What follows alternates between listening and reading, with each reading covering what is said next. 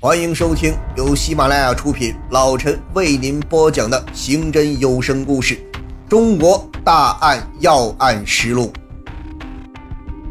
权力大了，情妇的地位也随之提高。刘海平先是由工厂调往济南某街道办事处，由工厂的工人变成了城市户口的街道干部，然后由街道干部调往济南市财政局，成了国家公务员。在为情妇调整工作的同时，应情妇的要求，又给刘海平购置了一套住房和一辆小汽车，并把情妇的父母和妹妹从农村接到济南居住。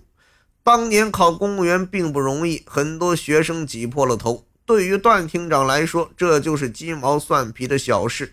他有提拔局长的权利，搞定一个小小的公务员职务又算什么呢？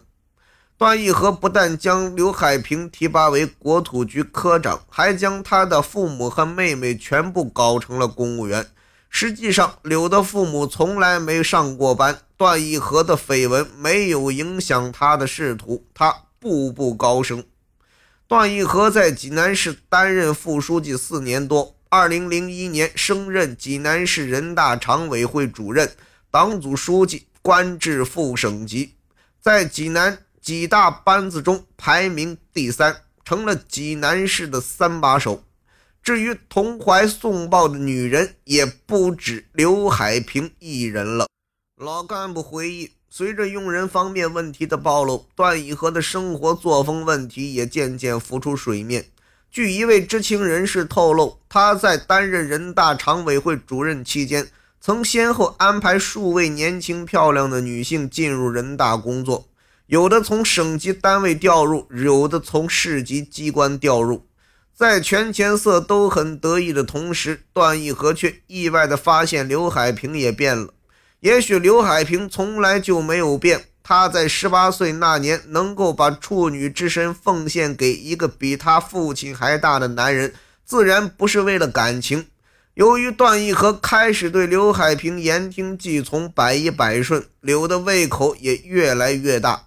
短短十年时间，已经查实的数据就是，刘海平先后让段义和为他购买了三套住房和一辆轿车，还要了高达五百万元的生活费。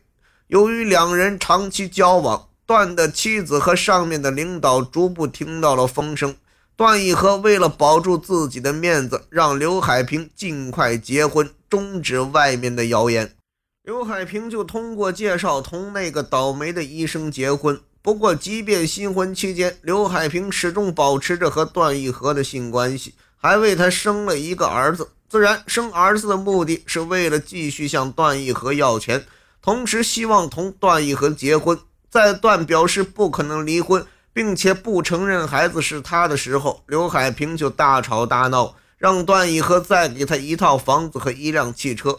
如果段义和不答应，他就闹到济南市纪委去。段义和表示无奈，用自己受贿的赃款又满足了刘海平的要求，又花费了近百万元，还应刘海平的要求为这辆车搞了一个警车的牌照，这样比较方便，路上交警很少会查车。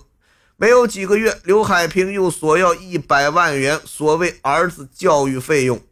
段义和知道刘海平不过是借机敲诈，如果给了这一百万，他还会没完没了的继续要钱。